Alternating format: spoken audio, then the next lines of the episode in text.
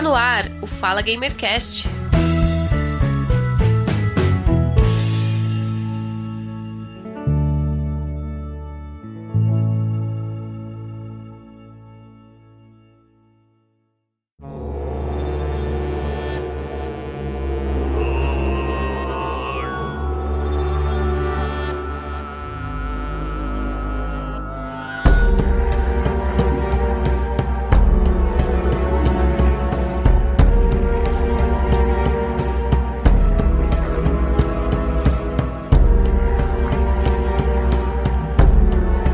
Olá, ouvinte, eu sou Giovanni Rezende e este é o Fala Gamercast 59. Hoje nós vamos falar sobre desenvolvimento de jogos, pixel art, game e o maravilhoso jogo No Place for Bravery, um jogo de ação e estratégia com arte e mecânicas minimalistas. E hoje aqui no Fala Gamercast eu estou ao lado dele, meu amigo e companheiro Guga Ravidel. Seja bem-vindo. Fala aí, galera, boa noite aqui no Fala Gamercast com vocês aí. E queria dizer que pixel art mais Souls-like, vem contigo, vem. e nós recebemos aqui no Fala Gamercast o Matheus Queiroz e o João S. Sejam bem-vindos. Obrigado demais, pessoal, pelo convite. A gente está aqui para falar um pouco mais do Bravery e trocar uma ideia com vocês. Muito obrigado, pessoal, pelo convite. E é isso aí. E vou pedir para que vocês, né, vou iniciar o cast aí, para vocês se apresentarem aos ouvintes do Fala Gamercast. Quem são vocês na fila do pão e o que fazem para sobreviver? Quer começar, João? tá, começa então. É... Ah, tá, eu sou o João S, né? Eu... Dentro da Glitch eu sou responsável por, por dar vida né, aos personagens aí, ao, ao, ao cenário, ao, alguns objetos também assim, trabalho com animação dentro do, dentro do, do Bravery e também com arte técnica, né? Criando efeitos, esse tipo de coisa. Assim, tem várias coisas secundárias, mas principalmente isso. Eu faço a parte de produção, né? Que toda a parte de gerenciamento de projeto, cuidar do orçamento, cuidar da equipe e, como o João, também diversas outras coisas secundárias, tudo que não é relacionado especificamente ao desenvolvimento também cai na minha mão. Nosso gestor de comunidade, né, também, o Matheus. Matheus é o Relações Públicas da Glint Factory. Isso, isso, isso. também. E se for listar tudo, dá, dá, dá enormidade, é, cara. É, a gente tá falando só de coisa do Brave. Se for falar de coisa da empresa aí, vai ser o podcast só da gente listando as, as funções aqui. É, vai ter que ser um podcast por volumes, temporadas. É. Bem, vamos então começar. Vocês se apresentaram e vocês comentaram sobre a Glint Factory bem brevemente. Quanto tempo aí já está no mercado? Aonde vocês estão localizados? Bom, maravilha. Bom, a Glitch está tá no mercado desde 2012, né, João? Foi quando surgiu ali a, a ideia inicial do estúdio. A gente fica em Brasília, boa, boa parte do time, na verdade. Tem uma pessoa em Manaus. Mas começou como acho que boa parte dos estúdios desenvolvimento de jogos começa, um monte de, de amigos aí que sonhavam em trabalhar na indústria de jogos, mas como em Brasília principalmente, lá na época existiam pouquíssimas oportunidades, acho que para chutar talvez nenhuma oportunidade de emprego formal na, na indústria, a gente teve a ideia de, de começar o nosso próprio estúdio, né? Na época eu não tava, acho que os fundadores são o Otávio e o Pedro, né, né João? Isso. O Caio também, né? Caio ah, não, também. Caio, Caio chegou um pouco depois, mas principalmente o, o Otávio e o Pedro. Isso. Então, desde então, a gente tá, tá aí batalhando, né? Tentando viver de, de fazer joguinho. Desde 2012. Certo. Isso aí. Aí ao, ao longo dos anos a, a, equipe foi crescendo, né? Eu, eu junto com o Túlio, a gente acabou uh, entrando depois dessa, dessa fase do, do Pedro, do Otávio e do Caio, acho que eu, um, um, ano depois de eu e do Túlio entrarmos, o, a gente convidou o Matheus também a participar aí das, do desenvolvimento e ajudar a gente, principalmente com marketing, né? Que a gente tinha marketing e relações públicas mesmo, né? A gente tinha muita dificuldade de ficar atrelando o desenvolvimento a essa, essa parte que é super importante hoje em dia, né? Pra gente conseguir angariar vendas né, e unidades vendidas, enfim. Porque parece que o jogo ele é, ele é brasiliense, né?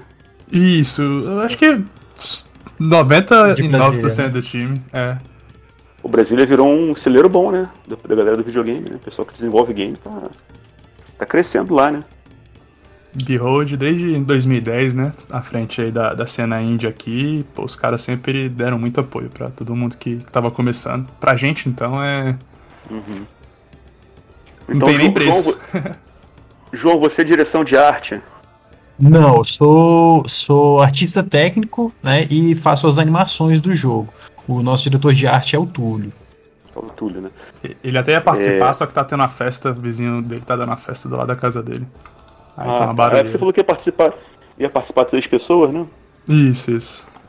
E você, Matheus, você também é, é, é animador? Sou produtor. Você é produtor, né? Isso, mas a gente acaba fazendo um pouco de tudo, né? Vocês têm intenção de lançar o jogo no PS4 também? Cara, tá nos nossos planos. Ou, ou o PS4 ou o PS5. É. A gente tá, tá vendo qual que a gente lança, né? O PS4 e o PS5. Ah, PS4, que eu sou pobre ainda, não comprei. nem vou comprar, nem vou poder comprar tão cedo quando sair. É. Oh, não, e a nossa, nossa felicidade em, em, poder, né? Assim, a gente já, em algumas conversas, já tem uma garantia de que a gente vai conseguir lançar pro Switch, mas também inviável comprar um Switch hoje em dia. Absurdo. O, o Switch ele pare, parece ser o, o, o ambiente comum, né? desse tipo de jogo, né? Inclusive, a, a enorme maioria das empresas está lançando jogos indie no, no Switch. Uhum. Ele virou o, a plataforma favorita da galera indie. É que eu realmente não tenho Switch, eu também não tenho PC Gamer, né? Não, não, não consegui montar um PC Gamer ainda. Então, que eu tenho aqui para usar é só meu celular. Aí faz falta um PCzinho, né? Eu sei que faz muita falta, mas sem condições no momento. É, agora tá complicado. Principalmente agora, né? Que tá tudo muito mais caro. É, eu fiquei chocado quando eu vi os valores do Xbox, do PlayStation, do Switch. Pô, aqui em São Paulo, você compra aí uma versão de entrada, dois mil reais. Dois mil pra cima. Pois é, absurdo, cara. Acho que o Switch, antes de, de tudo isso acontecer, tava, tava esse preço, né? 2 mil, a versão completa, bonitinha. Agora, eu fui ver o preço depois do Pokémon Unite. Eu sou um grande fã de Pokémon. Tava 4 e, 4 e uns quebrados, cara. Mais de 100% de aumento, tá doido. Que é um Switch versão Pokémon Unite? A versão, não, não, eu, a versão... não, não, eu fui ver por, por causa do Pokémon Unite, né? Ah, tá. Mas a versão normal tá esse preço? A versão, a, aquela que tem. Que desacopla, né? Pode colocar o HDMI com, com um dockzinho, sem ser a, o Lite. É, a versão. Tá a versão preço. inicial, né? Nossa, Isso, a Amazon tá 5 mil. Nossa, 4 mil, 4 mil reais. Meu 4 Deus mil, é um absurdo. Tá Meu Deus do céu. Tomei até um susto. Sem condição. Inviável. Sem condição. Essa pandemia me pegou, a gente, de, pelo menos pegou eu, né? De jeito aqui, assim. Então, nem tão cedo. Eu até pretendo futuramente montar um, um PC Gamer, né? Pra fazer uma conta na Steam, né? Mas isso não tem nem data. Nem data para poder dizer, ó, vou montar em 2021, não, tem, não sei como dizer isso. Uhum. E pegar um Switch também, né? Menos ainda, né? Então, por enquanto, para mim, para jogar mesmo só PS4. E eu, eu, inclusive, acabei de vender o meu Xbox, né? Aí. eu, eu, e eu tô doido pra comprar um PS4 por causa do Last of Us. Crise... Tá difícil. Pô, cara, tô jogando. Tu não consegue fazer nada na internet, cara, que nego te joga spoiler o tempo todo. Então o que eu tô fazendo? eu não gosto. Eu não gosto de fazer isso, não gosto de pegar um jogo e jogar ele direto, não. Eu gosto de saborear o jogo. Eu tô tendo que acelerar pra o, o gameplay dele pra, pra poder escapar dos spoilers, porque Cara, o jogo ele é muito, muito comentado, muito polêmico, né? Então, no geral, tá detonando o jogo, então tá falando bem. E tem a galera soltando spoiler, aí direto, assim. Eu fui ver um vídeo lá, né, assim, aleatório da Last of Us, trouxendo vídeo de spoiler na tela. Eu falei, caraca, só deu abrir o YouTube, não nem, nem dá play no vídeo, já começa a spoiler. Tá, ah, não, pelo amor de Deus. Só a thumbnail assim, já estraga já a experiência. Já, não, já bota uma frase. Não sei o que, não sei o que, acontece isso. Na cara, assim, eu falei, puta que pariu. Olha, eu vou falar pra vocês, antes de começar, vou começar a gravação já. Mas é, é, apesar de tudo que foi vazado do, do, do, jogo, né? Apesar de todo o hate que ele tá fazendo aí, né? Todo esse ataque que o jogo tá sofrendo. Eu sigo firme, né? Assim, triste pela história, mas muito feliz por ter a oportunidade de jogar esse jogo agora. Não é sempre que aparece um jogo como esse, né? Pra, pra nossa geração, né? Pelo menos eu que jogo videogame desde 83. Então eu, eu sei que poucos jogos marcam como o The Last of Us 1 marcou. O 2 segue a mesma história. É, é, não vou questionar a decisão do diretor de, de fazer o que ele fez no jogo, é a decisão dele, eu respeito 100%. Não estragou minha experiência e, na boa, cara, eu vou falar pra vocês. Podem jogar sem medo, o jogo tá muito bonito, tá lindo. É jogo de final de geração. O jogo tá fluido pra caramba, tá maravilha. E tipo assim, cara, é, é, meio que uma aula, né, cara, de jogo AAA, né? Parece que a, a tanto a Naughty Dog quanto o, o Neil Druckmann, que é o diretor do, do jogo, eles dão aula ali. E quem quiser fazer esse estilo de jogo, sobrevivência, terror, essa coisa assim, saga mesmo, pode aprender muito com ele ali. E dizer também que é, é não liguem para esse spoiler da internet, que o pessoal tá fazendo rage aí com o jogo. O jogo ele é muito mais do que isso. É uma obra de arte conceitual eu respeito, como eu falei, estou meio triste por algumas decisões que o diretor tomou, mas isso em nenhum momento me, me fez ter ódio do jogo, me fez querer cancelar personagem, cancelar nada não. O jogo tá como tem que estar tá, e tá perfeito. Massa demais. É, Beleza, eu vou ter que comprar o PS4 então, depois dessa, desse review. Boa.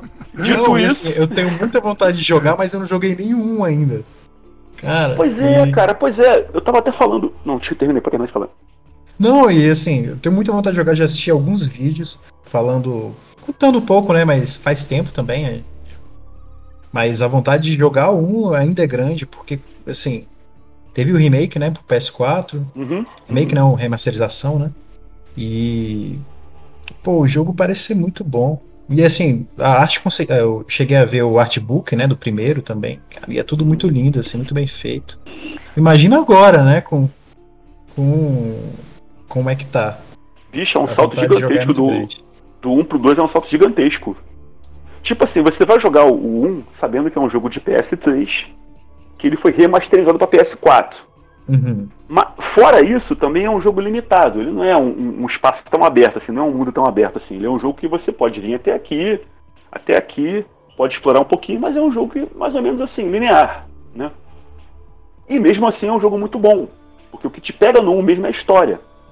Uhum. O gameplay é bom, tem ação é legal, tem várias formas de você fazer ação, matar os, os, os inimigos, emboscar. Mas o que te pega mesmo é a história, como ela é contada, é o roteiro do, do, do, do, do Neil Druckmann, né?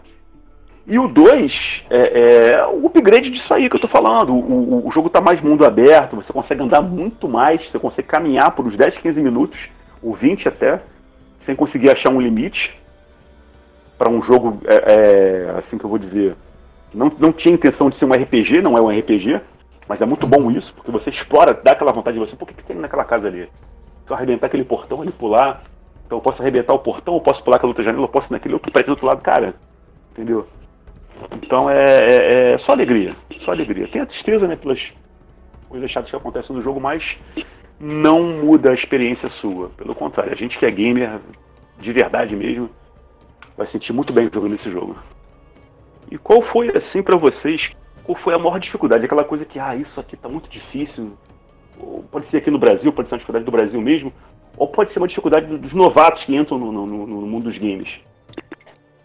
Eu acho que o, o, o Matheus acabou que foi uma das soluções das dificuldades que a gente teve, assim, no início. Hum, ah, coisa que é muito complicada era, assim, tinha boa parte da galera que já desenvolvia, né? Mas tinha um, um, problema muito grande em gerir bem a empresa ou gerir a equipe, né? A parte de produção. A gente tinha muita dificuldade com isso. De se profissionalizar mesmo, né? A gente tinha uma certa experiência já como, como profissionais, mas, mas não a nível de, de conseguir atrelar, assim, de dirigir a empresa com o de desenvolvimento de jogos com o desenvolvimento, assim, foi bem complicado no início. Uhum. Tanto que quando o Matheus chegou, nossa, foi um alívio muito grande, que ele ajudou bastante com, com essa parte, não só do marketing, mas também de, de organizar a empresa. Né? Tem, tiveram outras pessoas que também entraram só para isso mesmo, né? Só para a gente conseguir colocar o que o, motorista no carro que a gente desenvolvia meio na loucura assim contando acho que é muito de, de game dev inexperiente né de tentar contar só com, com a qualidade e não levar em consideração que a gente tem que inserir um produto em um mercado né e só fazer um produto bom não, não adiantaria. Então acho que tem muito dessa imaturidade de, de aluno acho eu diria né de, de, de achar que só só você fazer as coisas vão dar certo, né? E é meio. meio comp... ingênuo mesmo, né? Tem que compreender as mecânicas do mercado. Isso, isso. Poxa, obrigado, e... João. pelo merchan aí. E são quantos da empresa? Quantas pessoas tem na empresa, assim, total? Quantos funcionários, assim, ou, ou sócios? Ó, hoje são. O time tem nove pessoas. Nove pessoas? Isso, nove pessoas. O nosso core hoje tem sete e a gente trabalha com, com dois especificamente pro, pro Bravery. Um é o roteirista e o outro é o compositor. Hum. Então... Aí, complementando o João também, a, a, e a última pergunta, é, sobre as dificuldades, eu diria que acho que a principal, que acho que a gente não solucionou até hoje, é ter um estúdio sustentável, né? Acho que uma é, das dificuldades é. da Glitch, assim, acaba. Assim, não só da Glitch, mas eu acho que todos os, os pequenos estúdios independentes do Brasil é ter dinheiro, né? Conseguir pagar as contas e, e viver do, de fazer jogo independente, que é, é, demora, né? São ciclos de desenvolvimentos longos. Apesar de serem projetos pequenos, demoram bastante tempo. E nesse meio do caminho tem boleto para pagar, tem aluguel para pagar, enfim. É, a gente fala de quase 10 anos de história da Glitch, assim, mas que tem um ano só que a gente chegou num ponto de equilíbrio, né, Matheus? De, de, ter a empresa sustentável uhum. aonde a gente quer estar mesmo, desenvolvendo jogos independentes, jogos com, enfim, né, alinhados com, com a visão da equipe mesmo. Eu diria até... que Pode falar, desculpa, João. Ah, é, que até ano passado a gente ainda pegava projetos sob demanda, né? Para poder manter a empresa de pé. E agora a gente consegue trabalhar focado mesmo no, no pro, nosso projeto. Isso eu diria que qualidade de vida a gente descobriu tem uns seis meses. É. Nesses quase esses oito anos aí de estrada. E foram sete pessoas que estão criando assim o, o No Place for Bravery? Sete pessoas, sete pessoas trabalhando lá no jogo? Isso. Nove, né? Eu diria. Nove? Agora. Isso. É assim, o Brave nasceu. É, impressionante. É, gente. O jogo. Não, não. É, eu acho pouca gente. O jogo tá muito bom. Ah, pô, valeu. O jogo, tá, o jogo tá muito bom. Eu acho impressionante porque. Caramba. Não, é impressionante. A gente um vê jogo... jogos parecidos, né, é, parecidos de, de, empresas estrangeiras que botam aí 30, 40 pessoas para fazer o, o, mesmo que vocês fazem com 9. É incrível. É, ou até mais. Os créditos pós-jogo uhum. não param de subir os nomes. É, não, eu, acho, eu, acho, que talvez, talvez um pouco dessas, dessas outras empresas também tenham um. Que provavelmente vai ter no nosso crédito, né? Que acho que tem muita gente que acaba trabalhando de forma meio satélite, assim, dentro do projeto, né? Acho que nem todos talvez sejam do, da equipe de desenvolvimento core, né? Que nem o Matheus falou. Então, assim, a gente fala que somos sete, mas a gente tem outras pessoas que eventualmente a gente precisa de algum serviço, né? Uhum. Hoje a gente consegue, a gente trabalha com a publisher e tem mais ou menos umas, umas três pessoas de forma direta e provavelmente mais pessoas de forma indireta. Então, é, assim, é, e, e sem contar pelo, as pessoas que... que... Que, já passaram também na Git, né? É. Muita gente que entrou e ficou um tempo, depois saiu, que querendo ou não, tem, tem um pouquinho delas ali no projeto que, que é importante a gente reconhecer. Sim, sim.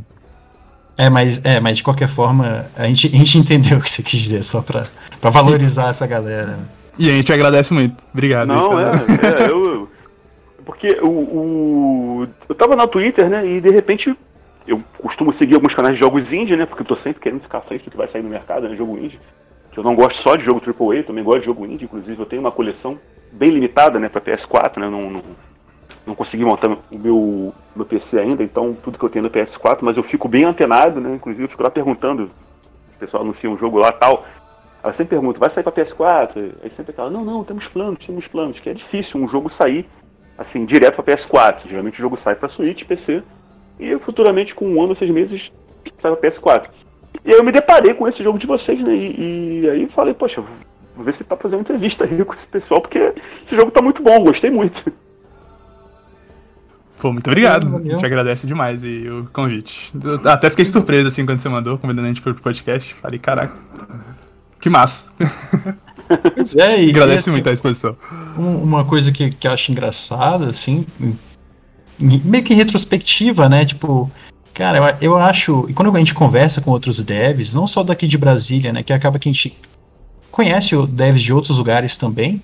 A, a galera é sempre muito aberta, assim, a participar. Então, uhum. eu recomendo sempre convidar o pessoal, porque tem muita gente. Tem muita gente, muita dev, né? Que tem muita coisa para dizer. Então, acho que é isso. É, vocês têm razão. O mercado de jogos no Brasil, de produtoras independentes brasileiras, explodiu muito.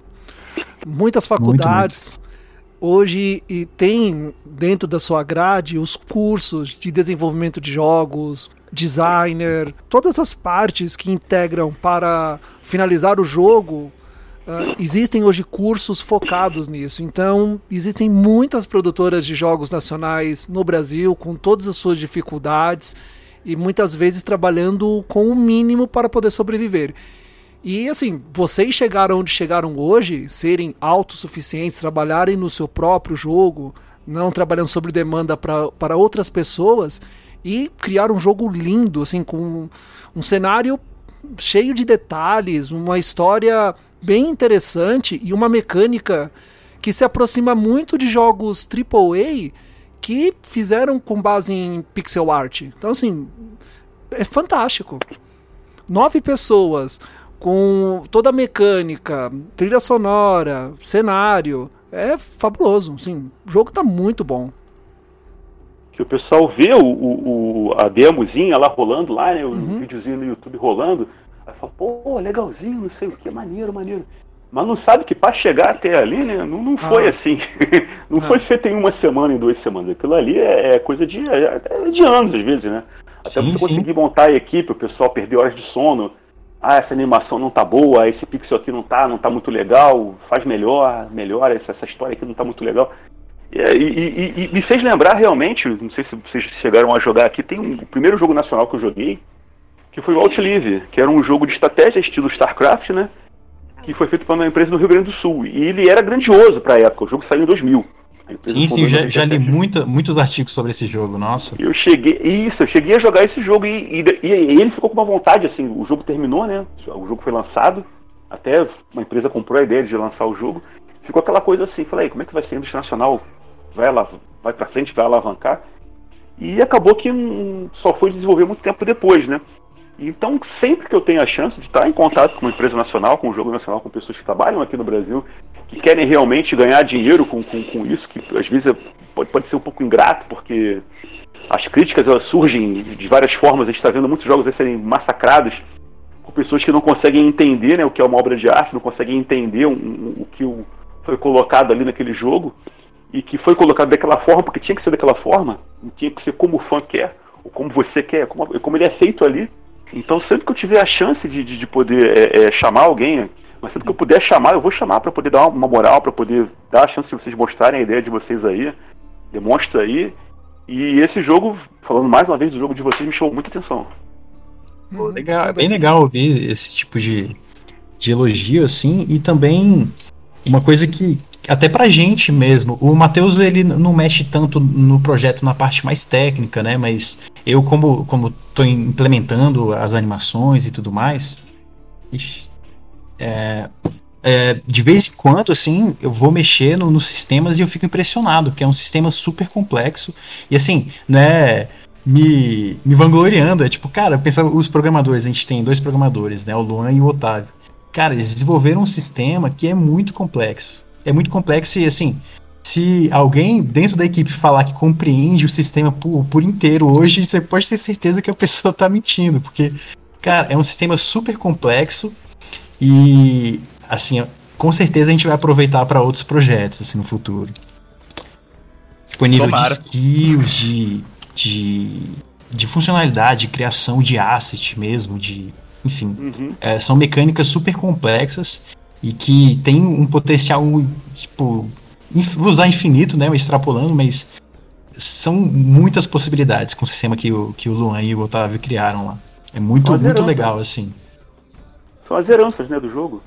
Sim, sim. É um patrimônio do jogo. e complementando, assim, o que você falou, a gente parabeniza e eu acho que é esse tipo de trabalho que vocês fazem no Fala Gamercast que, que a indústria precisa, né?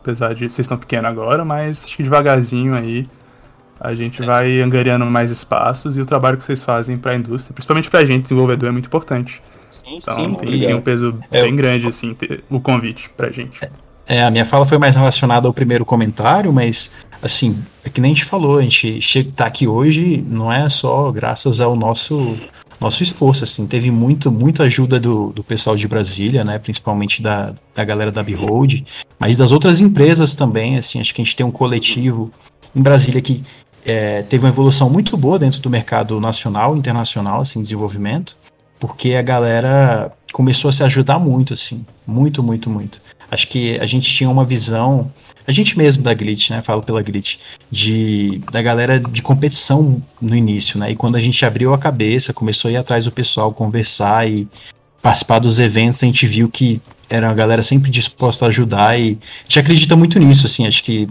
pô, que nem a gente tá falando aqui com vocês, cara, que a gente puder fazer para ajudar vocês a crescerem, ou tipo, que puder dar de, de, enfim, né, assim como vocês estão ajudando a gente, a gente tenta se disponibilizar ao máximo para todos os outros devs e, todos assim todos os stakeholders né do que é do que é a indústria de desenvolvimento de jogos.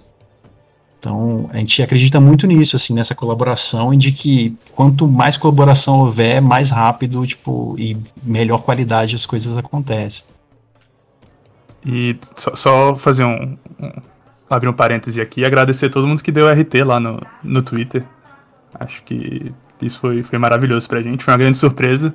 E a gente agradece aí todo mundo que, que deu essa força, dando o retweet no nosso trailer. É, já é, de, é muito difícil, é muito difícil ser produtor de jogo independente no Brasil. É muito difícil você ter uma produtora de jogos independentes no Brasil. Então, a podosfera e os veículos de comunicação que puderem ajudar de alguma forma a divulgar, a chegar no ouvido daquela daquele jogador que gosta do pixel art, que gosta dessa modalidade de jogo, vai ajudar ainda mais o estúdio a conseguir se sustentar, sobreviver e criar mais jogos. Com certeza.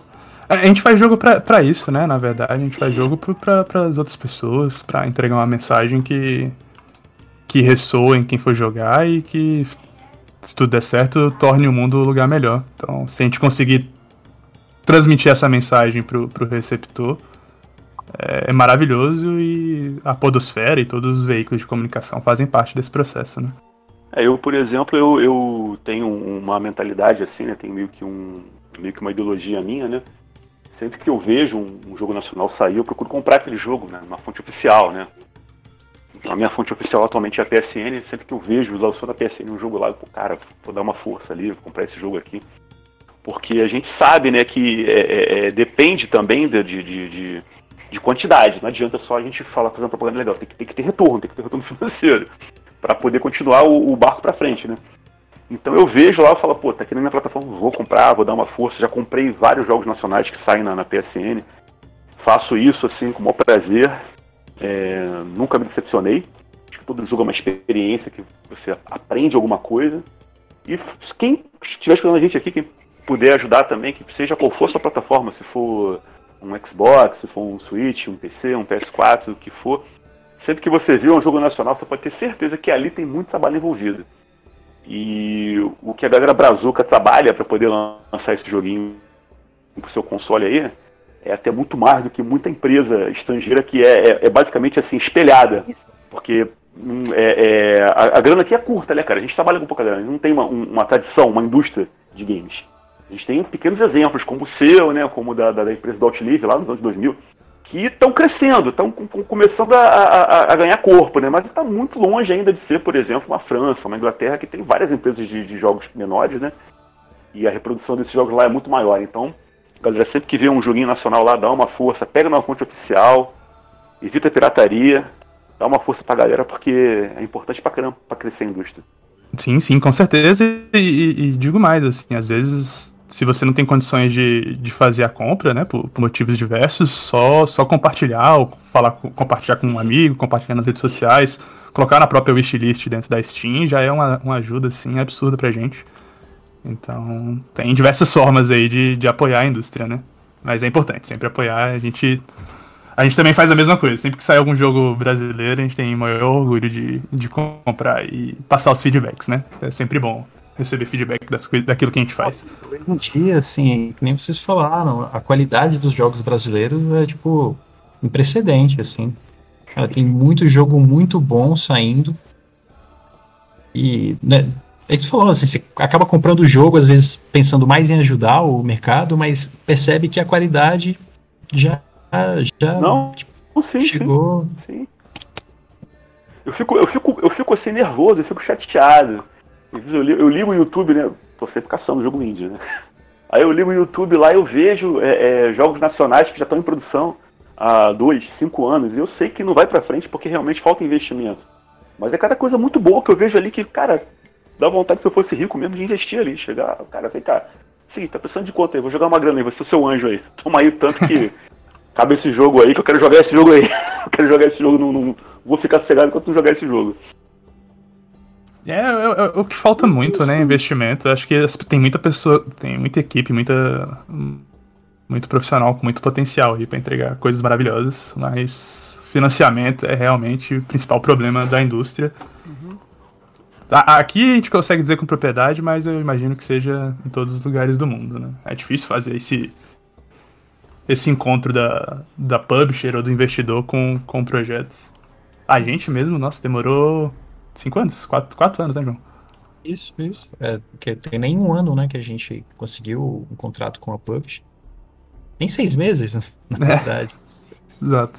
A gente acabou, assim, a mistura de sorte com o preparo, né, mas é, a gente conseguiu o edital da Ancine e, assim, ajudou bastante o nosso projeto, assim como outros desenvolvedores que a gente conhece também conseguiram o edital da Ancine, que que assim, que sem ele, né, sem essa, essa esses incentivos do governo, né, seria muito difícil a gente estar tá aqui onde está hoje.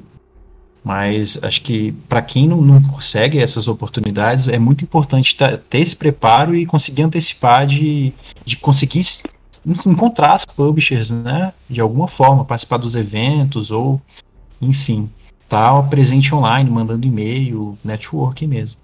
Qual foi a inspiração para criar o jogo nesse tipo de mecânica, nesse tipo de arte, nesse tipo de objetivo do jogo? De onde veio a inspiração?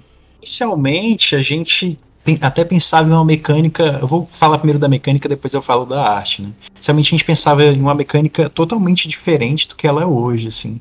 É, claro que o jogo já tinha essa pegada meio top-down, meio isométrica, né? E mais a gente pensava em uma mecânica com volta no tempo, meio meio Super Time Force, meio Chrono Trigger, Nossa. meio Chrono Trigger assim. Tinha um esquema de pare. Pare com quatro já, personagens. Pois é, não, todo mundo que a gente contava ideia, assim, é, comprava na hora a, o projeto, mas acabou que, tecnicamente, foi um, um limitador muito grande, assim, a gente passou mais ou menos um ano e meio desenvolvendo esse o jogo com a mecânica de volta no tempo, mas a gente percebeu que era inviável assim na visão que a gente tinha. É, é, talvez por limitação técnica, né? Mas também por falta de experiência.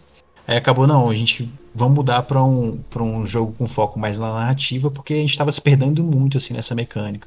Né? Então tentar usar umas mecânicas mais tradicionais, né? De, de RPG de ação, a gente acabou indo mais por essa direção com um, um, pouco dos elementos que a gente tinha inicialmente, né, de roguelike e tudo mais. Mas o jogo inicialmente era outra coisa, era bem diferente. Assim, o visual era o mesmo, né? Então dá para perceber que eu acho que eu não sei se o trailer, o primeiro trailer ainda tá disponível, que foi um trailer que a gente desenvolveu até antes tá, de não. Tá não, né? Tá não. Enfim, com, com certeza alguém, algum, algum maluco num beco escuro na internet vai ter esse trailer aí, mas a gente tirou. Porque ele most realmente mostrava mecânica diferente do que o jogo é hoje. E visualmente, quando a gente começou a desenvolver, é, a gente tinha saído de um jogo chamado Paris Saboteurs, que foi o primeiro projeto da equipe assim que a gente pegou para alinhar mesmo, para criar uma sinergia. É, foi o primeiro projeto que eu comecei a trabalhar com o Túlio, que é o nosso dire diretor de arte também, já respeitava ele pra caramba, assim. A nível de. Já conhecia ele como ilustrador, né? Mas ele meio que caiu na, na empresa. É, voltando de um período que ele estava na empresa antes, mas que eu não estava presente. E, pô, de cara assim já respeitava pra caramba o trabalho dele. E a gente desenvolveu o Pare, Pare Saboteurs. Ele tá na Steam, inclusive, quem quiser dar uma olhada, é um, é um jogo de um party game, né? Um de fan, assim, dá para jogar até oito jogadores de forma meio caótica, mas dá. E, Inclusive, e... se vocês quiserem oito, umas keys... Oito online? Oito online? O, online não, só local. Acho ah, local, ele, local. Ele roda... Local. No, no, negócio da Steam, qual é o nome que você pode jogar online é, na Steam? É Play? Não é Play, não. É, enfim. O, e o Party já tinha essa pegada pixel art, porque a gente tentou fazer um, um jogo simples, o mais simples possível, pra gente terminar bem rápido. E acabou ele se estendendo, mas a gente conseguiu desenvolver uma linguagem bem legal, assim, misturando pixel art com, com muito efeito, muita coisa de, de pincelada do Photoshop, assim, que já vinha da ilustração do Túlio. E, pô, ficou bem legal. E daí a gente puxou inspiração, assim, visual muito do... Na época já tinha o Hyper Light Drifter, né? Que a gente, a gente assume, assim, tem muita coisa de referência do Hyper Light Drifter. Mas também tinha Sword, of, Sword and Sorcery. Não sei se vocês chegaram a jogar, um jogo muito lindo de mobile na época. Até hoje o jogo ele envelheceu muito bem, então recomendo pra caramba jogar. Mas não tinha nada com essa pegada dos brushes, né? Que é coisa bem do Túlio mesmo, assim. Acho que, que fica bem visível, assim, quando você coloca o Party, por exemplo, do lado do Bravery hoje.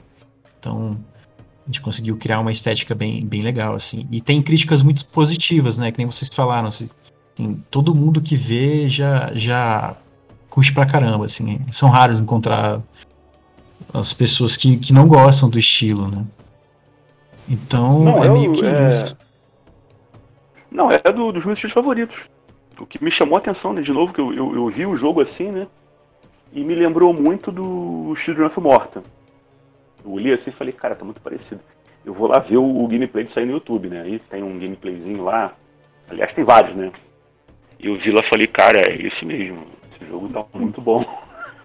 Não, é, é assim, a gente não costuma mencionar o Children of Morta porque a gente começou a desenvolver o Bravery, acho que, eu não sei se foi antes do Children of Morta, mas foi bem, bem contemporâneo, assim, que na época a gente nem usou muito como inspiração. Olha mas... aí, olha aí, olha o plot twist aí.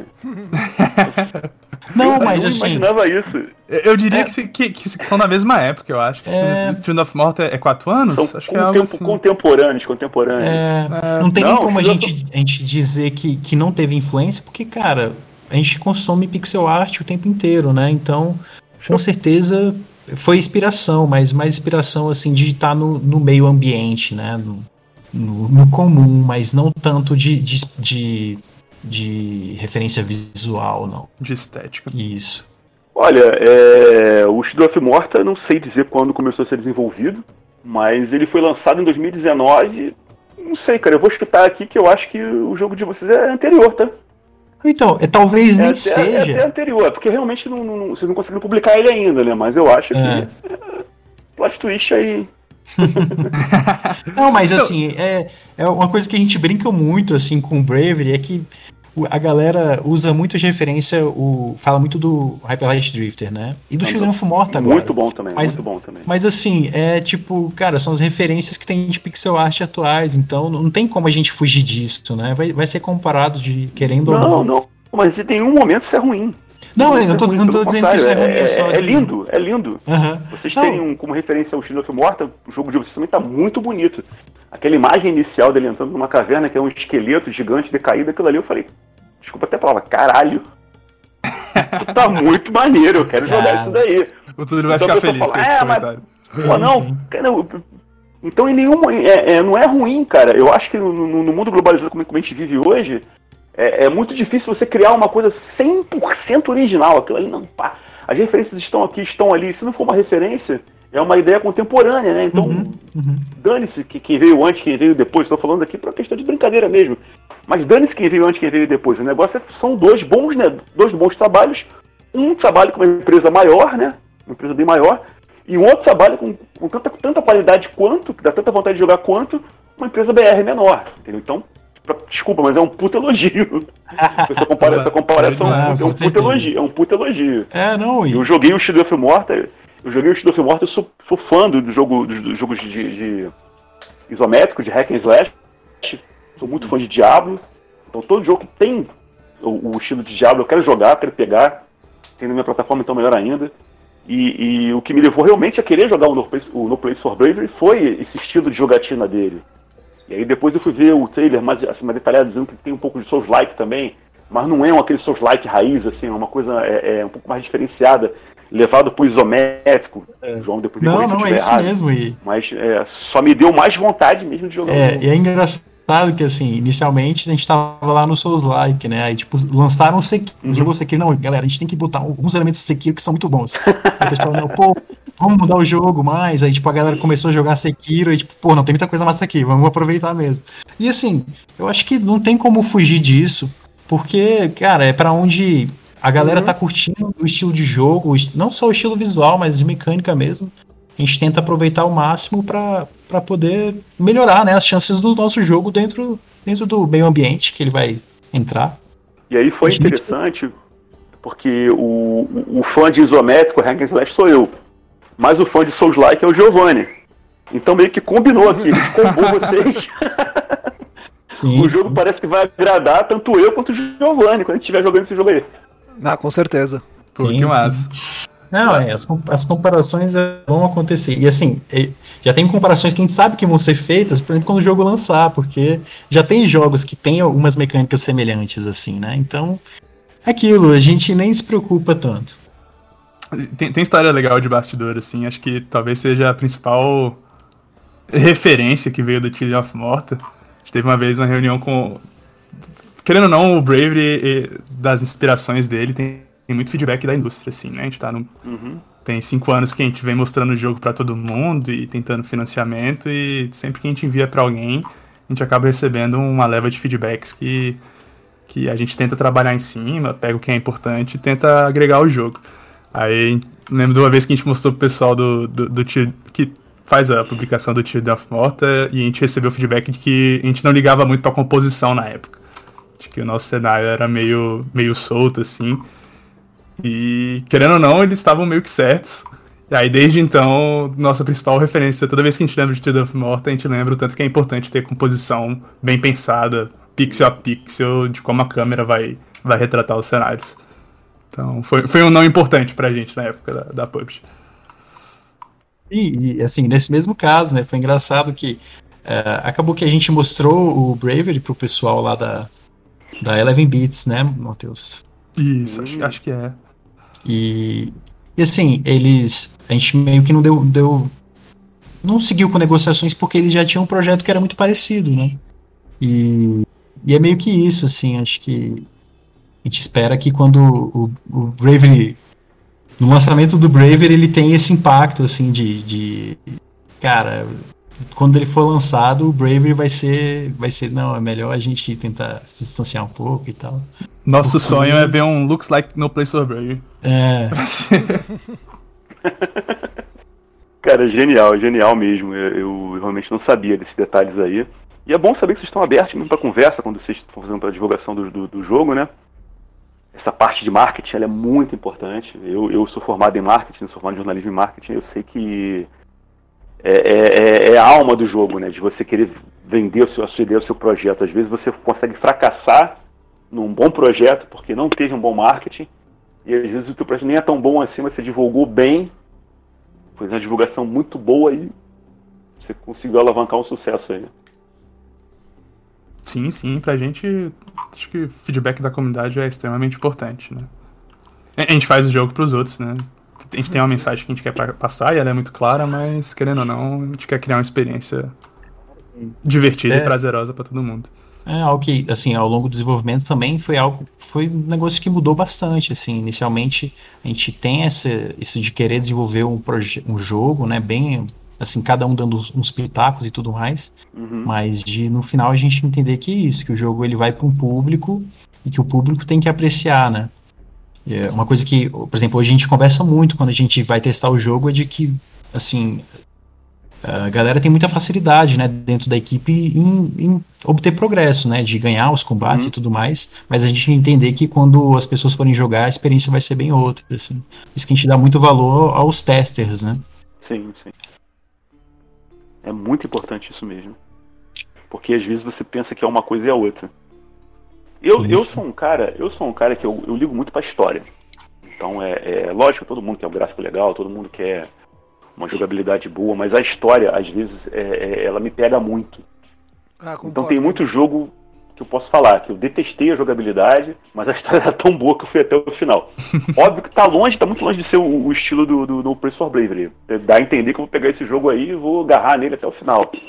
A gente espera, né? E o jogo ele tava caminhando para um, uma direção assim, a nível narrativo, que acabou que a galera, no, o, o Túlio já era diretor na, na época, né? Que, e a gente acabou contratando um, um roteirista para trabalhar no projeto, assim, que começou a virar um universo muito grande, e, tipo, a gente se perdia nisso.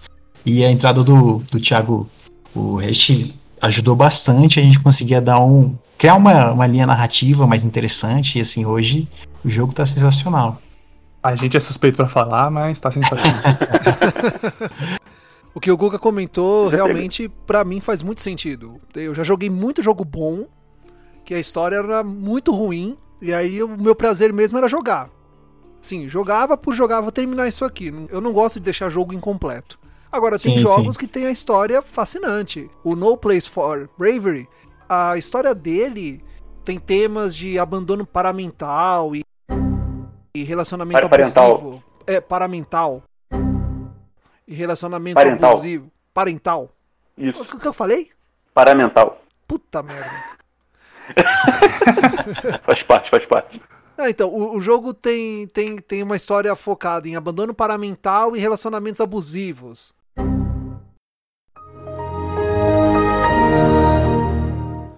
Ah, parental. É que... pa... Falei de novo? Só. Puta que pariu. Vou ter que botar um meme nisso aí, Giovanni. Não, não, não. Três vezes vai, vai, vai ter que rolar um meme depois, cara. Não, não é possível. Eu vou te cobrar esse meme depois. Não, vai, vai ter sim.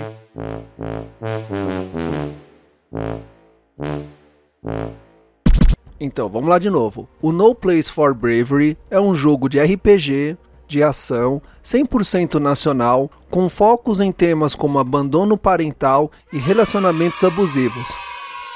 como essa temática foi introduzida no jogo e por quê? Excelente pergunta, assim. Acho que vou contar um pouquinho da história do, de onde que a gente chegou assim e a pe pessoa que conseguiria falar com mais propriedade sobre isso seria o Túlio, mas a gente segue aí inspirado no que ele já passou pra gente, que a gente conhece. Acho que no início do Bravery a gente estava muito focado em desenvolver uma experiência bem clássica de, de, de roguelike, assim, né? De roguelite. E durante muito tempo a gente sempre focou muito na parte estética e gameplay e sem, sem querer passar uma mensagem clara do, do que a gente queria com o jogo, né? A gente até tinha uma mensagem que a gente queria passar, mas não tinha nada que, que reforçasse muito ela. Né? Isso, não tinha uma profundidade, talvez, para a história, né? Algo que, que reforçasse ela e desse peso para essa mensagem. E aí, durante, durante os desenvolvimentos, durante todos esses cinco anos, teve um momento que a gente parou e falou, cara, a gente. O Túlio, principalmente, né, como diretor do projeto, sentiu a necessidade da gente contar algo que fosse, fosse nosso, assim, né? E aí a história é muito inspirada na, na história de vida do Túlio. Hum. Que. Isso. E aí, vou, vou tentar retratar da melhor forma possível, você vai me ajudando, John. Uhum. que, bom, acho que abandono parental é um, é um, problema estrutural da nossa sociedade hoje, né? Acho que, segundo acho que os últimos dados aí que a gente viu do IBGE, são mais de 20 milhões, 20 milhões de mães solteiras no Brasil. Uh, o Túlio é, é, filho de mãe solteira. E acho que boa parte do nosso time te, teve problemas também com pais ausentes aí na, na infância. E aí é, é, meio que isso, assim, a gente, o Túlio decidiu escrever sobre algo que ele tinha propriedade para falar, sobre aquilo que ele conhecia, e é, a gente tenta abordar esse tema da, da do abandono parental, da, é, teve, da relação pai-filho. Teve. Eu não lembro em algum momento assim que a gente já tinha definido essa mensagem que a gente queria passar, a gente conversava com as pessoas, e não era exatamente sobre isso, né? Era bem da desromantização do RPG, que. Uhum. Mas Teve, eu não lembro exatamente, Matheus, mas na minha cabeça eu venho o Saulo, mas é porque o Saulo ajudou muito a gente, Saulo Camarote, né? Foi sempre nosso mentor aqui em Brasília. Mas uhum. foi alguém falando que a gente tinha que contar uma história que, que a gente tivesse propriedade, assim, de, de não tentar criar uma história que não se encaixasse, era falar sobre o que a gente sabia mesmo. Aí acho que foi daí que veio essa principal principal drive, né, pro, pra gente começar a falar disso, assim, que é algo que nós como homens a gente experiencia na, na sociedade, mas principalmente aí que nem o Matheus falou, o Túlio, o Túlio principalmente, acho que na, na, família dele, né? Ele, ele é o único homem, assim, o, acho que ele tem duas irmãs, se eu não me engano. Uhum. Tipo, o impacto que isso teve no, no, na criação dele, né? Na relação que ele tem com a mãe dele, na relação que ele tem com a sociedade e tudo mais, é, é bem relevante. Acho que veio muito daí, assim, essa, essa nossa vontade de contar essa história que ela é hoje. A gente não pode se aprofundar tanto, porque acaba dando. Muito spoiler. dando spoiler. Não, não, né? não, mas, mas, é mais ou menos e isso. E aí, assim, só pra complementar, o João trouxe aí o que é o high concept do jogo, né? O, o, o Brave ele nasceu com, esse, com essa ideia de ser uma desromantização, né? De ser um, um, um anti-RPG, talvez todos os elementos do jogo são uma meta. É meta são, a, a, narrativa é metaficcional e ela critica é, o que é um RPG, né? Aquele mito do, do, do herói, toda a jornada do herói ali. Ah, do herói. Isso, que querendo ou não reforça um pouco da, da, dessa, dessa postura de que o homem é o centro do mundo e ser o herói da, da, da jornada e esse egocentrismo todo que, querendo ou não, tem um pezinho ali no, no na raiz do, do problema do abandono parental. Então é meio que a gente tentou pegar essa ideia inicial do, da, da desromantização do RPG e juntar com, com algo que, que a gente tinha propriedade para falar. Eu acho que o maior desafio agora daqui para frente é abordar isso da maneira correta, né? A gente sabe que é um, é, é um assunto delicado e a gente tem que fazer isso de forma bem precisa para passar uma mensagem certa, né, para as pessoas. Clara, né? Para não a gente não conseguir passar essa mensagem sem ambiguidade. Às vezes com o risco de tentando minimizar ao máximo, né, o risco de, de passar a mensagem errada. Acho que hoje é, hoje é a nossa maior preocupação assim em relação ao roteiro é essa. É um tema delicado que vocês falaram, mas é, é, é ele é bem oportuno quando se fala de Brasil, né? Quando a gente vê as estatísticas, como até o, o João citou aí, o Matheus citou. O Matheus, Matheus. Matheus, desculpa.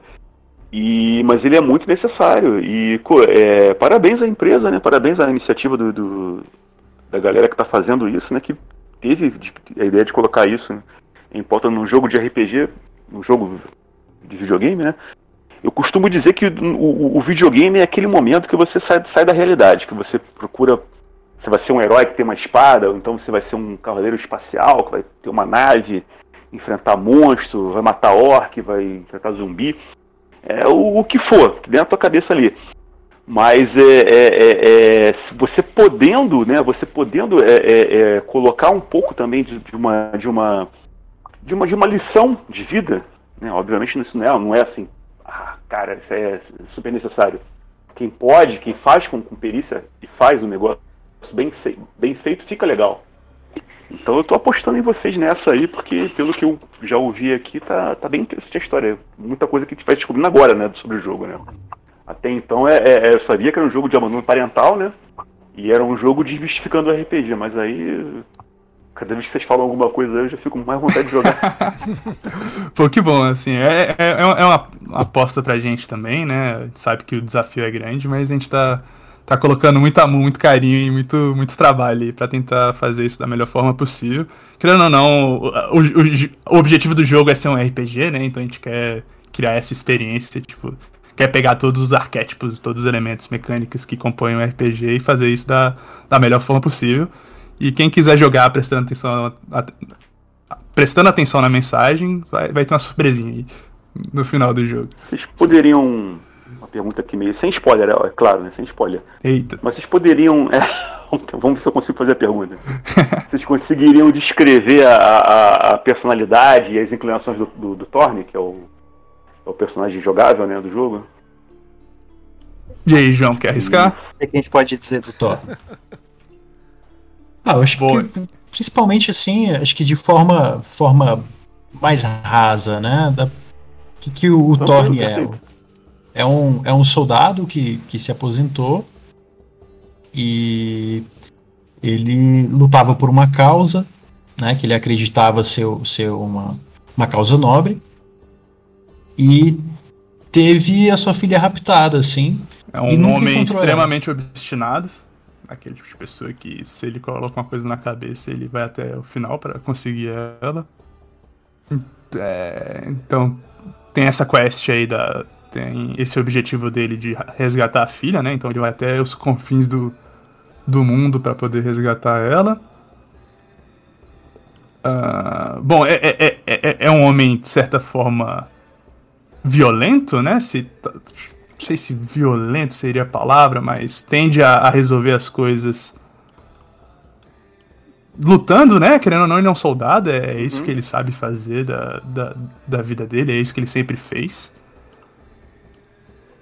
Que mais, eu acho, eu acho que talvez isso já, já diga muito assim sobre ele, né? Sobre se a gente pensar no, no que normalmente um soldado, um estereótipo de soldado, né, já passa pra gente. É, é o que viveu, é a pessoa que viveu durante guerras, que tem seus traumas, né? Que tem dificuldade em lidar com, com, com algumas coisas, né? Com, com sentimentos, inclusive.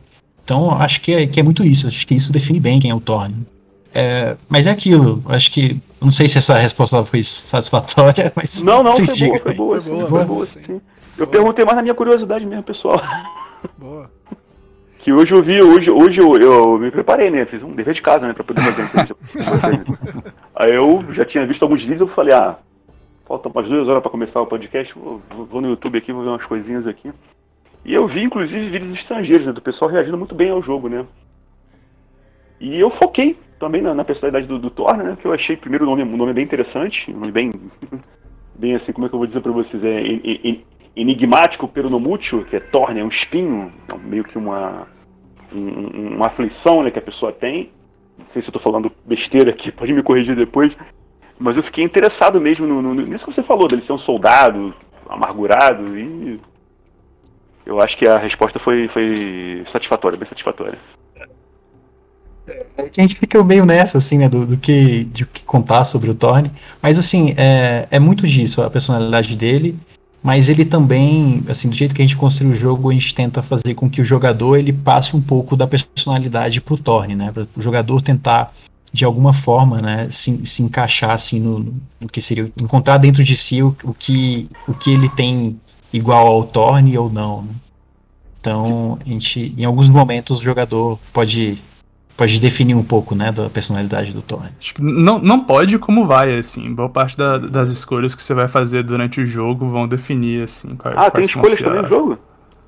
Tem escolhas. Tem escolhas? Tem escolhas. É porque ah, isso realmente me, é, me, me, passou. Eu não consegui ver isso nos gameplays que eu vi. Até a gente tá tentando. Curtos, né?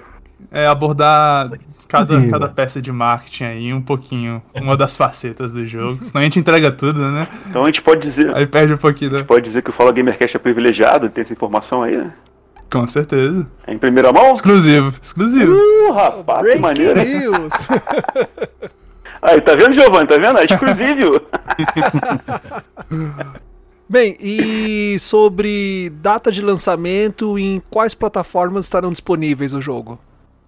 Eita. Bom, a data de lançamento que a gente tem para compartilhar é 2021. A gente quer muito lançar no primeiro semestre. Mas sem, sem, sem muito de um dia especificamente definido. Uh, plataformas ah. até então confirmadas PC e Switch, né? Que a gente liberou lá no trailer. Mas o nosso plano é, é fazer um porte bem completo, assim tanto o Xbox quanto quanto PlayStation também. Mas sem confirmação ainda, assim que a gente tiver mais notícias aí da, das empresas, a gente vai sempre compartilhando. Para explicar melhor essa não data que o, que o Matheus comentou, assim, que a gente quer lançar no início de 2021, é mais porque depende muito do, dos lançamentos no mercado, é, do mercado no momento, né? A gente não pode definir uma data nos comprometemos com a data, com, com a galera que está ansiosa pelo jogo, e nessa data ser uma data ruim para o lançamento, que existe muito disso hoje em dia, assim, para os indies, né? Depende muito do que foi anunciado, do que vai ser lançado, dos eventos que estão acontecendo, enfim, mais ou menos isso, assim, só para não parecer uma resposta vaga demais e insatisfatória. Não, é, se os AAA fazem isso também, né? Tem cancelamento de data para lançar um outro jogo então, tu vai lançar, um, por exemplo, um The Last of Us e todo mundo sai daquele mês, né? Ah, não, esse mês é mês The Last of Us. Vamos pular para outro mês, mais dois meses à frente. Imagina como é que deve ser com os indies também. Sim, sim. É, é, é super sensível. totalmente compreensível. A gente perguntou mais porque é pela curiosidade mesmo de poder saber quando é que vai, vai poder botar as mãos no jogo. A gente promete que dessa vez não passa 2021, ah. que é a nossa primeira. a gente é meio traumatizado porque a galera cobra bastante, assim, no geral. A gente prometeu pra 2017, a gente tá um pouquinho atrasado aí. Né? Sei nem se eu devia estar tá lembrando a galera disso.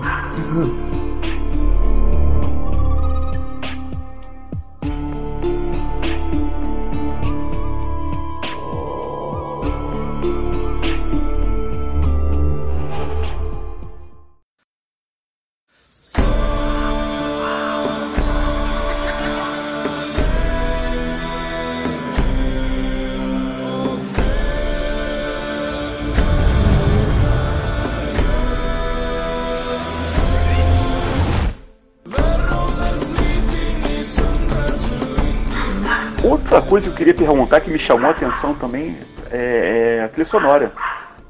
Vocês poderiam falar das músicas ou, ou da música que toca no, no, jogo? Coisa mais louca que tem no, no, no, projeto até agora é isso aí, né, Matheus? É isso aí, cara. A gente foi, foi uma surpresa até pra gente, vou confessar aqui. É, assim, só pra. A música, quando ela foi trabalhada, né, já faz um tempo, o, o o nosso compositor, ele pediu pra gente mandar referência, assim, do que, que a gente imaginava, do que, que poderia ser e tal. E eu não lembro, acho que foi o Túlio mesmo que mandou uns, uns cantos mon, é, mongóis, né? Os heavy metal mongol. É, ah, que tinha aquele, aquele gutural estranho, assim. E, cara, na hora que, que ele mandou aquilo, assim, todo mundo ficou aloprado. Cara, que parada maneira e tal. E, assim, quem vê... Vocês vão escutar, né, no, na música do trailer. Para quem viu o trailer já escutou. E assim, é muito louco. Aí, assim, tem muitas misturas. Eu lembro que eu também falei, cara, uma pegada que eu acho que seria muito massa seria um tipo The Bard, Bard Song, né, do Blind Guardian, assim, usar como referência, que eu gosto uhum, dessa uhum. história contada, cantada. E muito é... do Ardruna também. E... Não sei se vocês conhecem. E, cara, o, o, o compositor conseguiu colocar tudo isso e ficou sensacional, assim. Sensacional. E a primeira vez que a gente escutou, a galera, caraca, não, arrepiei aqui, porque a música. Cara, e todo mundo elogia, porque a música ficou muito boa, muito, muito boa, assim, muito ficou além das expectativas certeza, que a gente criou. Nossa, e a galera, não, pô, de quem que é essa, de quem que é essa música, de quem que é essa música, e a gente fala super orgulhoso, não, a gente que fez. E é muito bom, assim, poder falar isso, assim, depois da, do que foi produzido. É e é foi até uma história engraçada, porque a, ideia da música surgiu, acho que cinco ou sete dias antes do, da data final do que enfim entregar o trailer.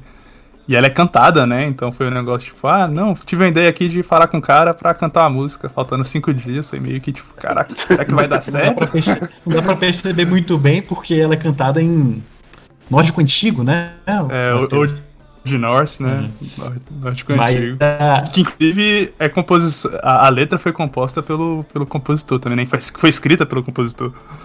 Então, assim, é bem, é bem único e bem, bem, bem contando a história assim do Braver, é bem legal. Assim, a gente não entende, né? A gente sabe o que, que ele tá falando, mas não consegue entender. Mas para quem entende, assim, eu acredito que tenha sido uma experiência maneira. Cara, então eu já vou falar aqui, é, é, quando sair o jogo, por favor, vocês coloquem uma tradução da letra da música no, no, onde for lançado. Se tiver edição física, por favor, bote um encartezinho lá. Porque isso é um item de colecionador. É ah, interessante pra caramba aí. Boa, ótima ideia, gostei. Isso que Se for na Steam, falou. bota uma página pra galera poder ler a música, um link lá, um link qualquer. Isso foi, foi então, uma decisão bota... assim super tipo de última hora e depois que todo mundo escutou, não, agora todo tem que ter várias dessas músicas, porque ficou muito legal. E, e, ele mandou primeiro pra gente uma versão em piano, assim, super duro, né? Só as notas. Né? E aí tava tipo, pô, legal, né? Divertida a, a melodia. Aí depois que o bicho colocou ela cantada com, com os batuques doidos lá do, do Ardruna e, e o metal, velho, ficou tipo surreal. Hoje em dia a, a, gente acreditou. A, a, música é fundamental no game. É uma coisa muito fundamental. Eu lembro da, da primeira música que me chamou realmente a atenção, música mesmo, assim, composição, que foi do, do Max Payne eu joguei em 91, 92, não lembro agora mais ou menos. E de lá pra frente, né, desde que eu joguei Max Payne, Max Payne 1 e 2, que eu joguei no PC na época, eu fico vendo assim, eu fico pensando, fala, cara, é, é, como é que é fundamental você tá jogando e naquele momento do jogo vem aquela música. Então se for uma, uma batalha com inimigos, assim como é da, do, do, do Thorne, né, naquele momento certo tem aquela toada assim um pouco mais alta, acontece alguma coisa assim, aí terminou o, o, o gameplay, né, terminou aquele momento, a música acessa. Então isso é. Eu tô aqui imaginando já o jogo na minha cabeça já. Então, nem, nem, foi lançado, eu já, tô, já tô aqui imaginando já mil, mil, mil coisas na minha cabeça aqui, viajando já. Pô, que massa, coisa, coisa boa de ouvir. É, tem, tem, tem um peso muito grande, assim, a música pra gente. E a gente tá, tá muito feliz aí de, de que a gente tá na, nas mãos certas. Qual o nome do, do, compositor? Qual o nome do é compositor? É Eduardo Zolioff. Eduardo Zol Zolioff? Isso, trabalhou com a gente já tem um tempo, deixou muita coisa Pô, pronta. Eduardo aí, show de bola, tá, cara? Muito bom, muito bom trabalho, ó. Parabéns mesmo, gostei mesmo.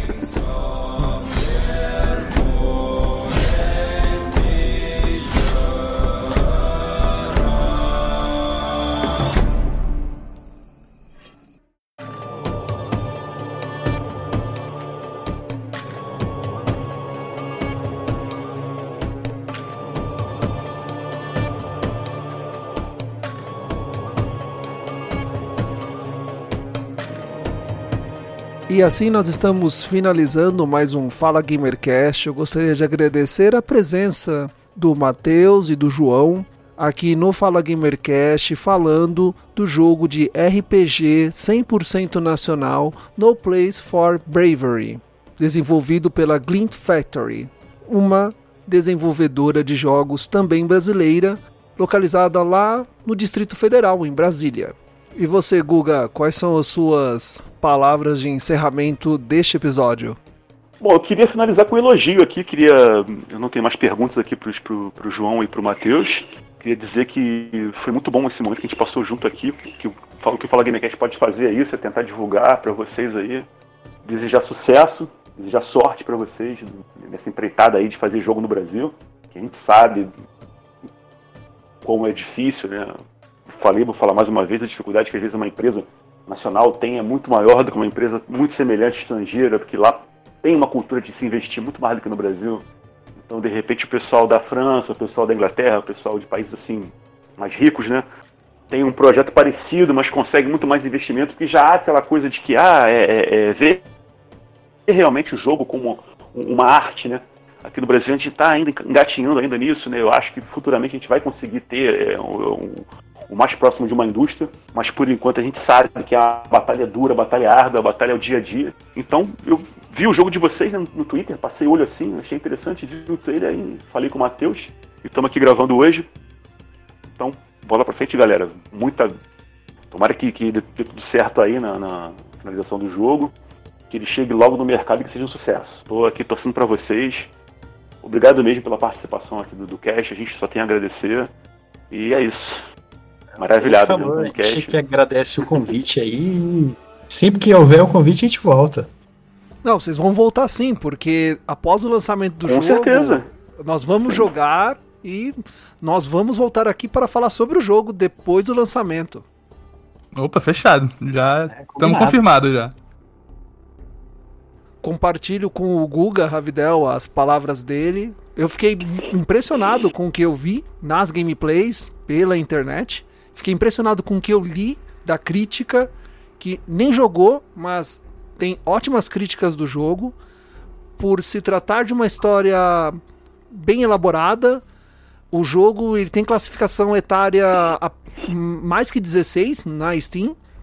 Ele tá junto ali nos Ótimo. jogos semelhantes de Dark Souls, que é um jogo que todo mundo conhece. Né? Quem não conhece Dark Souls tá numa pedra em algum lugar, debaixo dela. E. eu fiquei muito impressionado com o que eu vi. E, e ainda mais sabendo que vem de um estúdio brasileiro, nos enche mais de orgulho. Né? Porque temos a capacidade de fazer jogos bons também. E o pixel art ele está voltando a, a ser muito comentado e falado na internet para os jogadores. Muitas pessoas estão voltando a jogar jogos de pixel art. Parou de ter aquele preconceito do jogo. E também quero agradecer a presença de vocês. Eu espero que vocês retornem, porque o microfone está aberto, as portas estão abertas, para que desenvolvedores independentes, estúdios independentes venham aqui e conversem conosco sobre seus lançamentos e o que estão desenvolvendo e compartilhando com os ouvintes também todas as dificuldades que a gente sabe que não é fácil. A gente é, reforça aí os agradecimentos do João, a gente fica muito feliz com o convite. E parabéns aí pelo trabalho que vocês estão fazendo na indústria de jogos, né? É, isso é muito importante pra gente como desenvolvedor. E, bom, a gente vai ficar muito feliz aí de, de poder voltar depois que o jogo estiver pronto. E a gente deixa vocês aí cientes de todos as, as os updates. Deve. É, e aí, spoiler. Deve rolar uma demo pública ainda esse ano. Então, assim que tiver disponível, a gente, a gente avisa vocês. Opa, show! E é isso aí. A gente tem um canal do Discord, caso, você, caso vocês e o pessoal que estiver ouvindo quiser trocar uma ideia uh, mais perto com a gente. A gente posso mandar para vocês o link pode, depois. Pode, manda sim, vou querer e... sim, me interessei sim. Pô, maravilha. E é isso aí, gente. Pô, muito obrigado. Só, só tenho a agradecer mesmo.